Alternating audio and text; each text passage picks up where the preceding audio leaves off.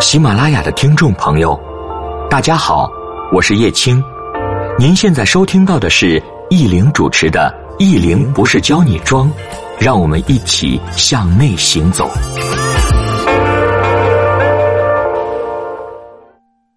大家好，我是易玲，欢迎您的收听。我们今天给大家分享的文章题目是：你的朋友圈都隐性的展示了什么？文章的文本信息在我公众微信“意林不是教你装”上都有。偶尔翻看朋友圈，还是能看出朋友圈主人的段位。微信里面许多人不发朋友圈，但不代表人家不关注我们。大部分人是把生活微信当做工作微信用，那就该有工作微信的样子。不是工作微信就天天发工作，要学会恰到好处的展示，要吸引客户来找你。不是一味的展示豪车豪宅，就是高阶人士就能吸引到客户找你。有句古话“闷声发大财”，中国传统文化中庸之道肯定有一定道理的。曾有位老师给我说了一句话：“要让人家觉得我们轻轻松松把钱赚了，不要展示那么多不易。”其实能赚点小钱的人，年薪几十万以上的朋友都会有诸多不易，还不要说行业内一年赚大几百万的顶流。那更不要说那些身价过亿的企业家，肯定是太多的不容易。微信礼仪，我在我们专辑里面有零碎的提到过。课堂上对于业务团队的朋友，我们会从头像、签名、微信名、朋友圈展示等去做规范，所有呈现要有你行业标准该有的样子。我现在看到朋友圈有几种情况：第一，过多暴露客户隐私，某些行业是要用客户来宣传。甚至某类课程，大家都是要看同学有谁才决定是否报名，这些都没错。不过有些地方是不建议用客户来做宣传的。在私人银行客户沙龙上，我们是要和公关公司签保密协议的。我最多展示个人教具，从来不会发客户照片。一些豪宅团队展示的客户沙龙，客户的脸都会被打马赛克。越是高净值客户，越会注意自己隐私。第二。过于展示个人品质的行为，殊不知，我们认为的高级，可能在客户眼里只是普通。客户觉得你某些方面过于普通，那凭什么人家要和你玩？所以一再说不要暴露过多。女老师都容易犯一个毛病，过多展示自己的美。我也是啊，这个我自己的朋友圈也在慢慢改正。当然，每个人的课程重点不一样，呈现不一样，不同年纪。大家对我们的期望是不一样的。有位我非常敬重的同领域的老师，我们时常探讨课程。他近五十岁，家里应该住在杭州某个别墅区。当然，这些信息他从来没有提及啊，我只是猜测。朋友圈展示非常得体，工作加生活的展示，不嘚瑟，不炫富，不过多展示自己有多专业。如果视频的呈现，务必请精心制作，不是随便拍一段就发朋友圈。要展示的目的都要想好。去录制视频课程，我发朋友圈试录的片段都是一帧一帧 P 过的视频。第三是过于膨胀的展示，朋友圈的能人多了，天天发授课照片不一定是好事儿。膨胀可能是每个人都有的阶段。我记得有读者说过我有一年的总结，说我透着满满的优越感。我其实现在看了，我特别感谢这些话。几年后再看那个阶段，我真的是那样。希望大家都尽早过了这个膨胀的阶段，不是突然顺畅、突然收入好一点、突然红一点就膨胀，那只能说明见识太少，或者之前收入太普通。有本事要一直顺畅、一直红。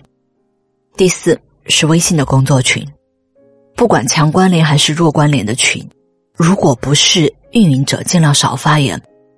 就像我们的微信、我们的音频或者我们的自媒体，从来没有主动在任何一个微信群里面我去发我的链接。其实我觉得这些地方不是我们闲聊的地方，也不是你做自我展示的地方，一不小心就可能被截图、被断章取义。这些地方忙的人都没时间来闲聊，闲聊的也拉不了关系，关系好的私下就很好，无需工作相关的群来展示关系好。客户安排的用餐，特别企事业单位的客户，好与不好都不要在群里或者朋友圈谈论。朋友圈的展示有工作也要有生活，无需展示活得咬牙切齿的不易，也无需过多的优越感。这个社会能人太多了，有真性情也请注意分寸。其实我们的朋友圈怎么展示，也真的能隐性的看出很多啊。当然，我们也可以多一些包容，对于别人的一些展示，只是在有一些问题上，我们可以去规避。我想这也是一件好事情。那我们今天关于朋友圈的展示就分享到这里。如果大家怕下次找不到我们的话，也欢迎您点击订阅，当然也欢迎您多多转发。最后，愿你一切安好，余生安然。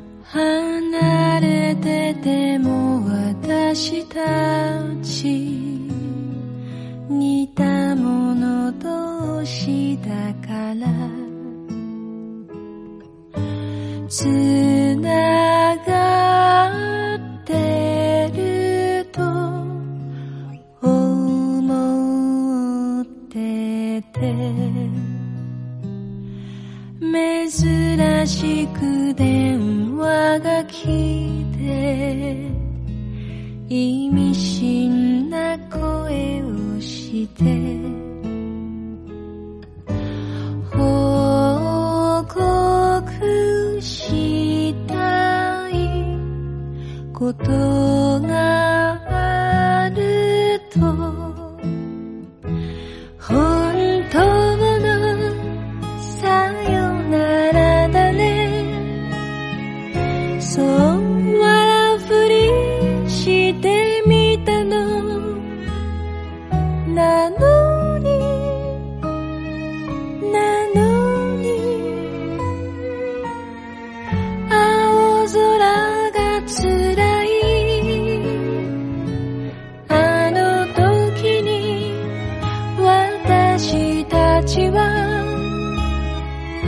なぜ引き裂かれてしまう？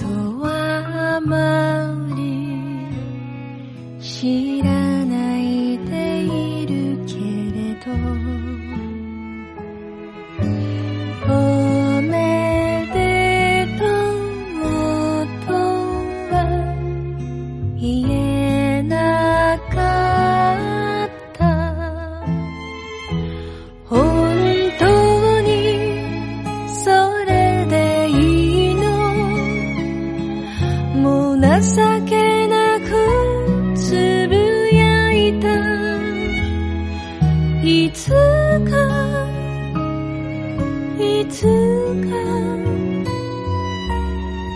やり直すものと本当に愛しい人いつでも